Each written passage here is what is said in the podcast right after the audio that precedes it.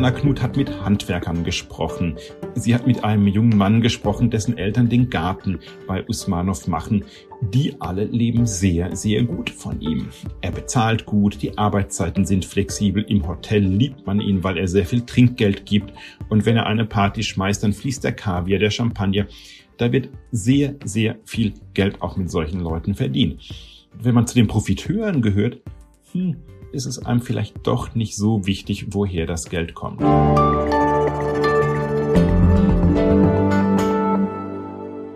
Der Westen wollte Russland damit bestrafen, indem er superreiche und mit Präsident Putin verbundene Geschäftsmänner, sogenannte Oligarchen, auf eine Art schwarze Liste setzt. Die Vermögen einfrieren, hieß es da immer. Damit wollte der Westen auch Deutschland den Druck auf Moskau erhöhen, ein schnelleres Ende des Kriegs erzwingen. Der Krieg hat bisher nicht geendet. Und nicht nur das, so richtig scheint es mit dem Einfrieren der Vermögen auch nicht zu klappen. Herzlich willkommen zu Hinter der Geschichte, dem Podcast der Freunde der Zeit. Jede Woche geht es hier um den Blick hinter die Kulissen auf eine besonders spannende Recherche. Und diese Woche wollen wir eben dieser Frage nachgehen. Nimmt Deutschland die Aufgabe ernst genug, Oligarchen zu sanktionieren. Ich bin Sarah Schaschek, Redakteurin bei Zeit Leo und heute hier Moderatorin. Und bei mir ist Ingo Malcher, Redakteur im Ressort Wirtschaft der Zeit. Hallo Ingo. Hallo Sarah. Hm. Ingo, wolltest du schon mal einen Krimi schreiben? Die Wahrheit ist ja, aber ich bin daran auch schon öfter gescheitert. Ich bin über das zweite oder dritte Kapitel nie hinausgekommen, weil man denkt dann doch, der Plot ist dann doch recht schwierig. Also ich, die, die Wahrheit ist ja, aber mir fehlt das Talent. ich frage das, weil äh, die Geschichte, die diese Woche von dir in der Zeit steht, fängt ziemlich krimimäßig an. Ich zitiere mal. Es war ein Montag Ende Februar, als Ellen André oder André beobachtete, wie mehrere Männer Koffer aus der Villa ihres Nachbarn schleppten. Das klingt ja schon ziemlich verdächtig. Was passiert an diesem Montag im Februar? Ingo. Was an diesem Montag im Februar passierte, das ist eigentlich die große Weltpolitik kam an den Tegernsee. Meine Kollegin Hanna Knut war am Tegernsee und hat sich umgehört und hat da einiges Interessantes rausgefunden. Ellen André ist Nachbarin von Alisha Usmanov. Alisha Usmanov steht auf Platz 99 der reichsten Männer der Welt. Sein Vermögen wird auf 14 Milliarden Euro geschätzt oder 14 Milliarden Dollar geschätzt. Und er soll nach Meinung der EU einer von Putins liebsten Oligarchen sein. Alisher Usmanov ist nicht nur ein sehr vermögender Russe, er steht auf der Sanktionsliste der Europäischen Union inzwischen. Das heißt, er darf nicht nach Europa einreisen. Das Eigentum, was er hier hat, muss, wie es so heißt, eingefroren sein. Und Alisher Usmanov war oder ist der Nachbar von Ellen André. Und an jenem Tag passierte Folgendes. Da fand sich sein Name plötzlich auf der Sanktionsliste und er hat ganz schnell die Koffer gepackt und hat Deutschland und den Tegernsee über Hals über Kopf ganz schnell verlassen, weil er zum einen nicht mehr hier bleiben durfte und weil er auch fürchten musste, was jetzt mit seinen Villen und dem Rest seines Eigentums passiert. Eure Geschichte spielt ja am Tegernsee. Rottach-Egern heißt dieser Ort. Für alle, die noch nie am Tegernsee waren. Ich zum Beispiel. Was ist das für ein Ort? Kannst du das erzählen? Rottach-Egern ist so ein Refugium der Reichen. Nach Rottach-Egern zieht man erstens, wenn man es sich leisten kann. Also man muss sich vorstellen, die, die Häuser, die Herr Usmanov, das sind drei, dort am Tegernsee nutzt, die wurden vor 2016, wurde das letzte G-Kauf, die kosten 7,2 Millionen Euro. Das ist eine Summe, die wahrscheinlich für uns beide ähm, nicht möglich wäre ähm, zu bezahlen. Also man braucht schon ein bisschen Geld, um in Rottach-Egern zu wohnen. Es ist ein wirklich ein Rückzugsort von Leuten mit genug Geld. Ähm, man, ist dort unter sich. Es ist ein wunderschönes Panorama auf das bayerische Alpenland, der See vorne. Aber man zieht dorthin, um seine Ruhe zu haben und um unter sich zu bleiben. Das ist, würde ich sagen, das ist Rottach-Egern. Äh, ich frage das auch, weil wir ähm, weil ihr das ja beispielhaft nehmt für diese Situation, dass äh, in Deutschland mh, hm, diese Suche nach den Vermögen und das das Ganze tatsächlich einzufrieren, ja nicht im Moment doch etwas stockend vor sich geht. Trotzdem würde ich es ganz gerne nochmal einordnen. Wie viele solcher Oligarchen wie dieser Usmanov haben in Deutschland ihr Geld geparkt? Wie profitieren die eigentlich von Deutschland? Die erste Frage ist gar nicht so leicht zu beantworten. Hanna und ich, wir haben auch Hanna war ja in, in Rottach-Egern und wir haben ja nicht nur dort recherchiert, wir haben auch mit, mit Ermittlern, mit Staatsanwälten, mit Steuerfahndern, mit, mit sehr vielen Leuten gesprochen, die gerade damit beschäftigt sind, überhaupt Oligarchenvermögen in Deutschland zu finden. Insofern, so eine richtige Zahl hat man noch nicht. Und auch die Summe des eingefrorenen Vermögens ist nicht besonders hoch bislang. Es ist ein dreistelliger Millionenbetrag. In der Schweiz sind es gleich ein paar Milliarden. Aber man hat ein paar wichtige Oligarchen. Der eine ist Alisha Usmanov. Er liebt den Tegernsee und für ihn ist Deutschland, er sagt, der Tegernsee und Rottach-Egern seien ihm ans Herz gewachsen. Er kam im Zuge einer Augenoperation vor mehr als einem Jahrzehnt zunächst nach Rottach-Egern und musste dann bleiben. Er konnte nicht reisen, er fand es dort so schön. Dann hat er sich eine Villa nach der anderen dort gekauft. Was ihr an, an Rottach-Egern schätzt, ich glaube, das ist wirklich das, was auch andere Leute an Rottach-Egern schätzen. Das ist die Ruhe, das ist die, das sind die Alpen, das ist die Rückgezogenheit und natürlich auch eine ganze Reihe von Dienstleistungen, die man einfach in Deutschland kriegt. Es gibt ein teures Hotel, es gibt äh, teures Catering und Gutes. Ich glaube, das liebt er. Dann gibt es noch andere, wie Herrn Mordatschow beispielsweise. Herr Mordatschow ist Aktionär der TUI, des Reisekonzerns TUI. Der ist ein großer Deutschland-Fan. Er spricht wohl auch gut Deutsch. Und er ist einfach in der TUI eingestiegen, weil es ein gutes, es ein gutes Geschäft schien. Und das bietet natürlich Deutschland den Oligarchen. Deutschland bietet Rechtssicherheit. Es bietet ihnen, das Eigentum ist dort geschützt und sie können hier relativ sicher auf die Straße gehen. Eigentlich Dinge, die sie nicht unbedingt so auch in Russland vorfinden. Und dann gibt es noch Peter Aven und Michael Friedmann. Denen gehört ein Drittel der Wintershall des Energieproduzenten, die ja auch in Russland mehrere Gasfelder ausbeuten. Und auch dort wieder gute Unternehmen, die Gewinn machen, die solide sind, in die investiert man eben Geld und man weiß, wenn man es hier tut, es kommt kein Staat, es kommt kein autokratischer Präsident, der morgen einfach aufsteht und denkt, ich nehme denen jetzt mal die Firmen weg. Eigentlich das, was man in Russland nicht findet und das System, das sie in Russland eigentlich stützen, genau das Gegenteil dessen finden sie hier. Und deshalb werden sie wohl von Deutschland angezogen. Kurz trotzdem nochmal bei diesen Oligarchen äh, stehen geblieben. Äh, die landen ja jetzt sozusagen im Februar, Ende Februar auf dieser sozusagen berühmten Liste. Einerseits, weil sie sehr, sehr, sehr viel Geld haben und andererseits, weil sie mit Putin in Verbindung gebracht werden mit seinem Machtumfeld. Inwieweit gilt das für Usmanov? Der hat sich ja auch dagegen gewehrt. Was wird ihm da vorgeworfen? Genau, er, er bestreitet die Vorwürfe der EU und die äh, Vorwürfe der EU lauten, er sei erstens ein sehr enger Oligarch von Putin, er sei sehr eng an Putin dran, er sei zweitens würde er für Putin auch gewisse Geldgeschäfte machen. Im Auftrage von Putin habe er gewisse Leute bezahlt und würde also quasi die Kasse von Putin mitverwalten. Das bestreitet er vehement. Er sagt, er sie nicht nah an Putin. Er sagt, das stimme alles nicht. Es gibt, natürlich gibt es, äh, wenn man sich die FinCEN-Files ein, anguckt, die vor einigen, vor zwei Jahren, glaube ich, veröffentlicht wurden, da gibt es nun schon Hinweise von solchen Überweisungen an Putin Vertraute äh, von Usmanov, aber er bestreitet das. Also, diese Oligarchen, die spielen schon auch eine wichtige Rolle. Wirtschaftlich stützen sie das System Putin wirtschaftlich helfen sie Putin aus. Beispielsweise als in Sochi die Olympischen Winterspiele stattfanden, gab es einen Aufruf, die wohlhabenden äh, Oligarchen mögen doch bitte dabei mithelfen bei der Renovierung der Stadt. Der Flughafen musste neu gemacht werden, die Straßen mussten neu gepartiert werden und ähnliches. Und da kann sich Putin auf diese Leute verlassen. Ähm, diese Oligarchen sorgen letzten Endes auch dafür, dass die Sanktionen gar nicht so einfach umzusetzen sind. Also sie haben investiert in viele europäische Unternehmen, sind dort auch bedeutende Geldgeber, sind gern gesehene Geldgeber. Man muss auch sagen, die TUI wäre wahrscheinlich pleite, hätte Herr Mordatschow, ist eben ein anderer Oligarch, nicht im Zuge der Corona-Krise Geld nachgeschossen. Also über die Oligarchen, über Leute wie Herr Usmanov sichert sich Putin im Westen eben auch wirtschaftlichen Einfluss. Und wie funktioniert das jetzt, ähm, dieses System mit den Sanktionen?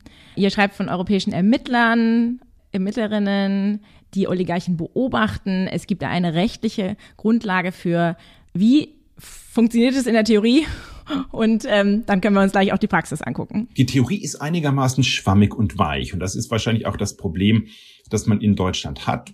Nämlich, es gibt eine EU-Verordnung aus dem Jahr 2014, auf deren Grundlage das alles stattfindet, was wir heute erleben. 2014 annektierte Russland die Krim, die EU verhängte Sanktionen und auf dieser Grundlage arbeitet man jetzt weiter. Da gibt, in dieser Verordnung gibt es einen Satz und der heißt, das Vermögen von auf dieser Sanktionsliste genannten Personen sind einzufrieren. Und seitdem rätselt man eigentlich, wie friert man eine Yacht ein, wie friert man eine Villa ein, ähm, wie macht man das eigentlich? Und das ist tatsächlich ein Problem, weil es ist nicht Beschlagnahme. Bei der Beschlagnahme nach deutschem Recht bedeutet es, dass wenn ich ein Haus oder ein Auto beschlagnahme, geht es in den Besitz des Staates über.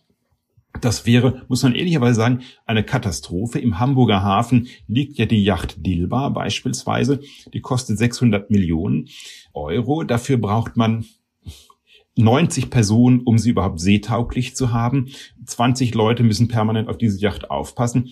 Wenn jetzt der deutsche Staat diese Yacht beschlagnahmen würde, würden die Kosten des Unterhalts dem Steuerzahler, also uns beiden, zur Last fallen.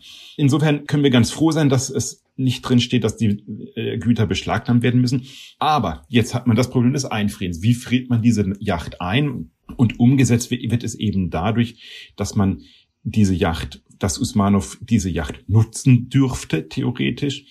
Aber er darf sie nicht verwerten. Verwerten heißt, er darf sie nicht verchartern oder irgendwie Geld mit verdienen. Das gleiche gilt für die Villen am Tegernsee. Er darf sie nutzen, wobei auch hier eine Einschränkung, er darf nicht einreisen, also Freunde von, wenn wir jetzt, du und ich, wenn wir jetzt Freunde von Herrn Usmanov und der würde uns anrufen und sagen, du, hier ist der Schlüssel, ähm, ihr könnt da machen, was ihr wollt, könnten wir das tun. Da stünde nichts dagegen.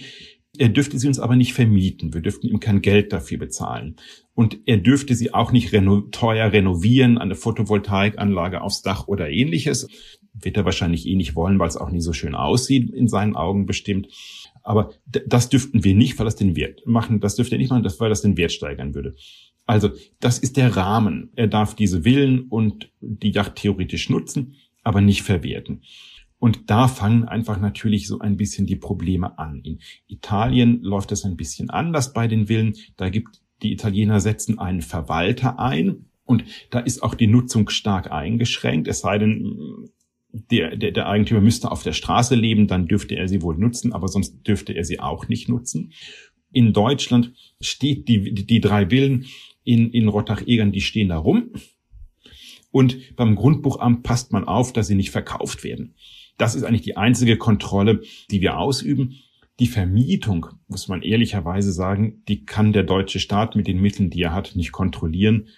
Da geht er wahrscheinlich davon aus, dass die Villen nicht vermietet werden. Aber wenn das passierte, wenn da natürlich jemand drin ist, eigentlich wäre es ganz gut, es ging mal jemand vorbei äh, von der Staatsanwaltschaft und würde mal klingeln und fragen, bezahlen Sie jetzt eigentlich hier gerade Miete?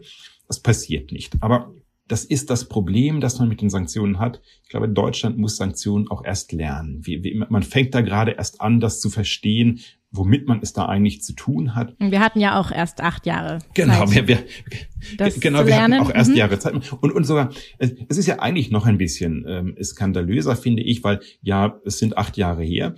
Da hätte man einiges auf den Weg bringen können. Auch in der EU-Verordnung steht auch, dass die Mitgliedstaaten die Maßnahmen in die Wege leiten müssen, das jetzt umzusetzen. Das ist in Deutschland nicht passiert. Aber Sanktionen, es ist ja ein Mittel in der Außenpolitik schon seit Jahrzehnten. Es gab Iran-Sanktionen beispielsweise, alles Mögliche. Es fehlen uns einfach die Mittel und wir haben da nichts getan.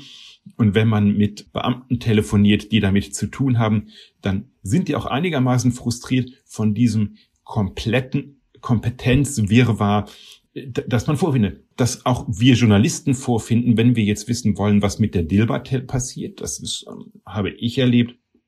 Dann telefoniere ich plötzlich mit der Bundesbank, dann telefoniere ich mit dem Landeskriminalamt, dann telefoniere ich mit der Hamburger Wirtschaftsbehörde, dann telefoniere ich mit der Staatsanwaltschaft, dann telefoniere ich mit dem Bundeswirtschaftsministerium und stelle fest, kann mir jetzt mal einer mal eine Auskunft geben? Dabei wollte ich doch einfach nur wissen, wer trägt die Kosten dafür, dass dieses Schiff das Trockendock ja noch immer blockiert. Am Ende glaube ich, glaube ich, die Werft trägt die Kosten. Aber ich muss ehrlicherweise sagen, die Hand dafür würde ich noch nicht ins Feuer legen. Wer ist verantwortlich dafür, dass diese Sanktionen keinen ordentlichen Rahmen bekommen, also was die Umsetzung angeht in Deutschland und dass das so langsam vor sich geht? Das ist ganz klar der Gesetzgeber. Das war die Bundesregierung, die vorher dran war. Das sind die Bundesregierungen. Spätestens seit 2014 wurde es uns ja als Hausaufgabe mitgegeben und unter Merkel ist da schlichtweg nichts passiert.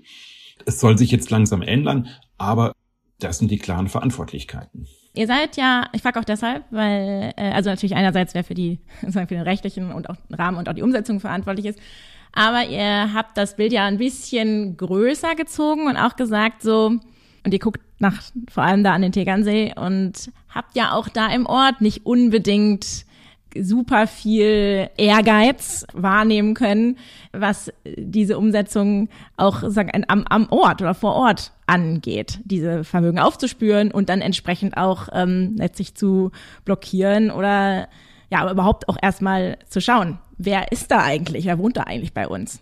Genau, da, da hat Hanna Knut, meine Kollegin, auch wirklich tolle Sachen vom Tegernsee mitgebracht, nämlich eine Familie, die sich die Tiefgarage mit den Bodyguards von Herrn Usmanov geteilt hat, wie sie berichtete. Und ähm, die stellten plötzlich fest, dass bei ihnen in der Tiefgarage ein Mercedes Maybach, also ein, auch kein besonders preiswertes Fahrzeug stand, noch ein sehr teurer Mercedes-Bus.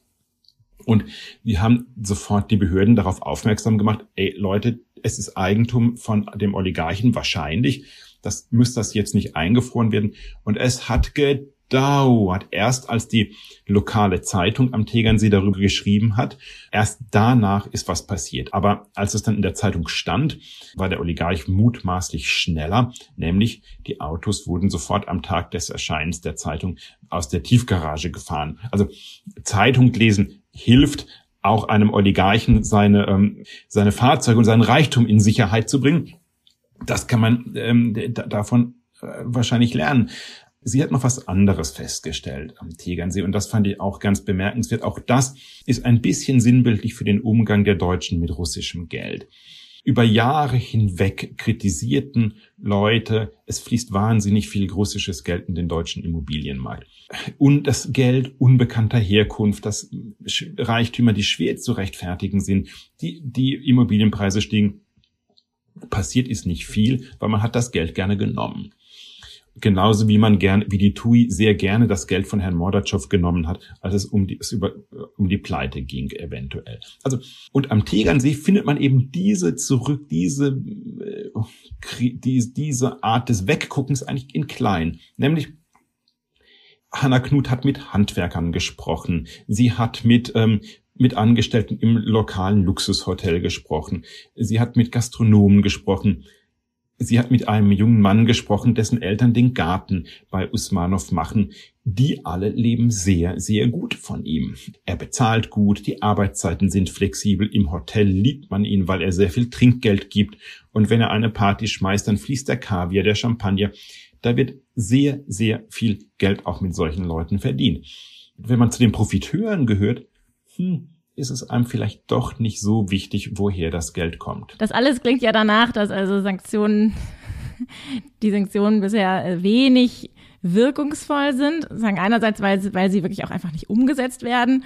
Andererseits fragt man sich natürlich auch angesichts dieser Milliarden, die diese Oligarchen besitzen, die sie, vielleicht können wir darüber auch gleich nochmal sprechen, auch ja sehr gut zu verstecken wissen oder unsichtbar zu machen wissen.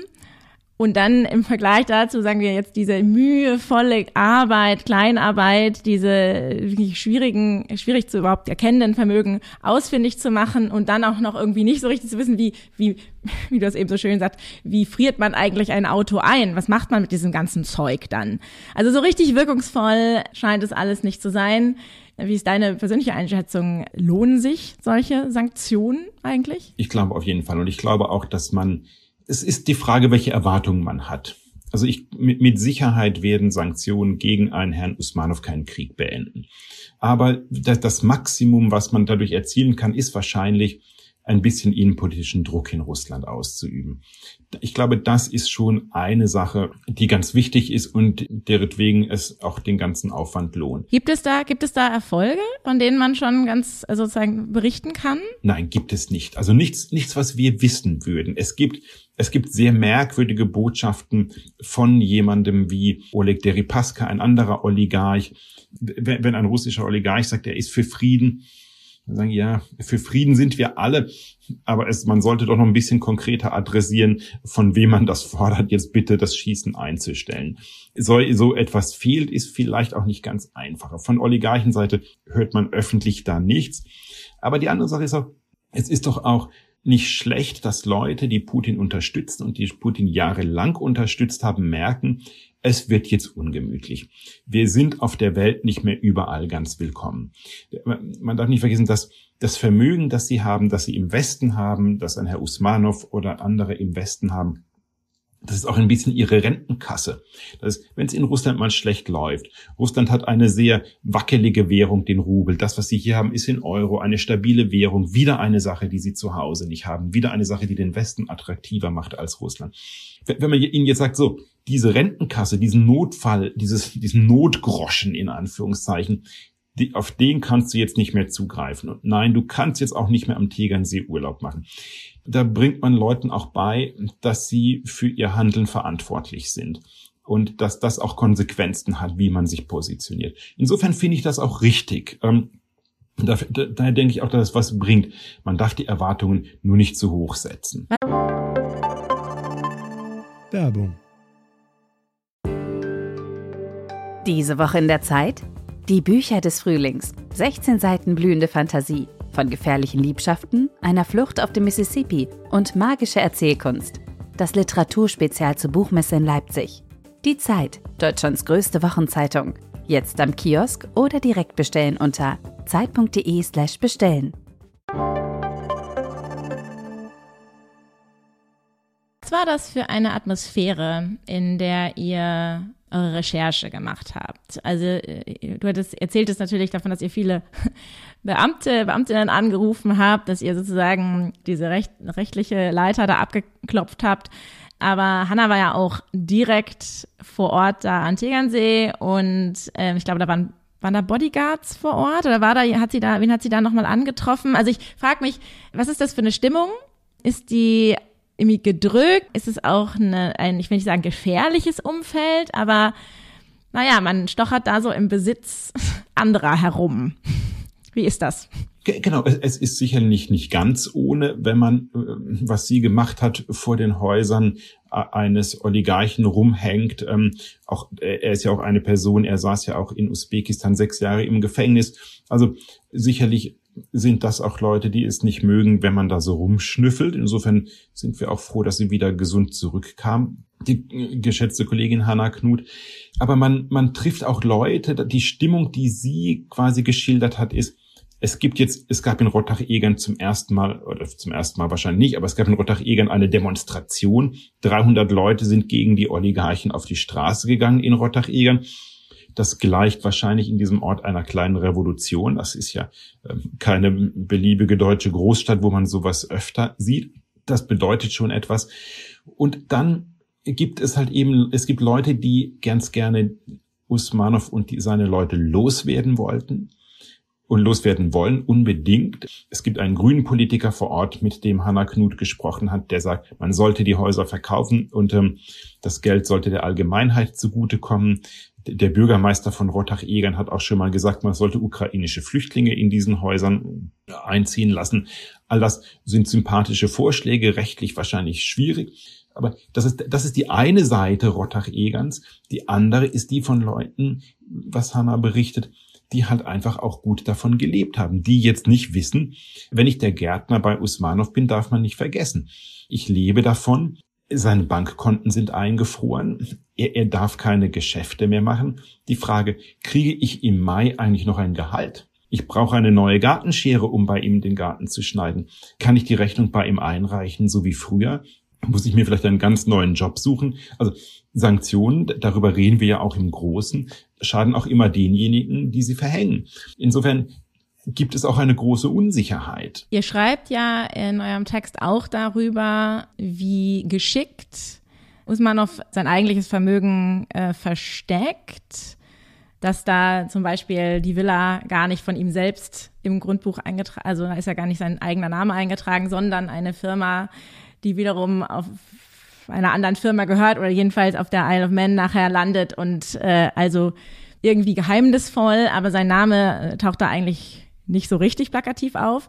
Das ist das also das eine und vielleicht kannst du noch mal erklären, es gibt ja jetzt aber doch einen Vorstoß auch von der Regierung, dass es leichter werden soll, die Vermögen von Oligarchen auch zu sehen, zu erkennen überhaupt. Was ist da jetzt? Was was kommt da jetzt? Es gibt jetzt ein, ein, ein sehr sperriges und sehr deutsches Wort, das Sanktionsdurchsetzungsgesetz. Also endlich das, worauf man seit 2014 wartet. Äh, das ist in der Mache. Es gibt ein, ein Sanktionsdurchsetzungsgesetz 1, das dieses Jahr, das jetzt noch verabschiedet werden soll. Es gibt ein Sanktionsdurchsetzungsgesetz 2, das erst im späteren Jahresverlauf verabschiedet werden soll. In dem eins sollen jetzt langsam mal die, erstmal die Zuständigkeiten geregelt werden zwischen den Behörden. Es sollen auch Ermittler, die nach sanktionierten Personen suchen, leichter Finanzdaten abfragen können. Sie sollen leichter ins Transparenzregister schauen können, wem gehört welche, welches Unternehmen. Also Schritte, wo man denkt, komisch, ich hätte eigentlich erwartet, dass das möglich ist. Aber so erzählte mir eine Beamtin, dass wenn sie nach, Sanktion, nach einer Immobilie sucht, dass sie, äh, dass sie nicht einfach bundesweit die Grundbücher abfragen kann, automatisch elektronisch. Das Grundbuch, wo ja die, das Eigentum eingetragen ist, ist Ländersache. Das heißt, sie muss, in, sie muss 16 Bundesländer anschreiben. Das geht dann schriftlich. Ähm, man kann elektronisch nicht in allen Grundbüchern suchen. Das heißt, man muss händisch die Sachen durchgehen. Das sind so Schwierigkeiten die werden jetzt langsam angegangen und an, an die muss man auch ran. Ähm, Im zweiten Sanktionsdurchsetzungsgesetz, sondern tatsächlich, also im Herbst, ähm, wer weiß, was dann sein wird, sondern tatsächlich auch eine Koordinierungsstelle eingerichtet werden, die die unterschiedlichen Ermittlungen einfach bündeln und die auch eigene Ermittlungskompetenzen haben soll. Das ist aber noch alles strittig. Da stimmen sich der Bund und die Länder alle gerade noch ab. Man hat so den Eindruck, keiner will diese Arbeit haben, weil es ja bedeutet, ein Landeskriminalamt beispielsweise muss hier dann auch 10 oder 20 Stellen dafür bereitstellen. Auch das kostet Geld. Das, man, man, man ist da noch sehr schön deutsch am Diskutieren und man hat so das Gefühl, da versuchen noch manche so ihre die Verantwortlichkeit doch besser wegzuschieben. Es wird besser, aber ob es der große Wurf wird tatsächlich, das ist noch nicht ausgeschlossen. Und das werden wir aber noch erfahren. Das finde ich einen schönen Schlusssatz, lieber Ingo. Wir sind äh, auch schon am Ende von Hinter der Geschichte für heute. Es war sehr spannend, dir zuzuhören. War doch ein kleiner Krimi. Und bevor wir jetzt äh, enden, habe ich noch eine kleine Werbung für die Freunde der Zeit. Da gibt es am 15. Juni im Schauspiel in Hannover das Leser- und Leserinnenparlament vor Ort. Äh, Giovanni Di Lorenzo wird auf der Bühne stehen und drei Kolleginnen, die von ihren spannendsten Reportagen berichten. Also ganz ähnlich wie das, was wir hier machen. Mehr gibt's auf der Website der Freunde der Zeit zu lesen. Lieber Ingo, danke, dass du da warst. Hab eine schöne Woche und Ihnen allen anderen auch danke fürs Zuhören und machen Sie es gut. Vielen Dank, Sarah.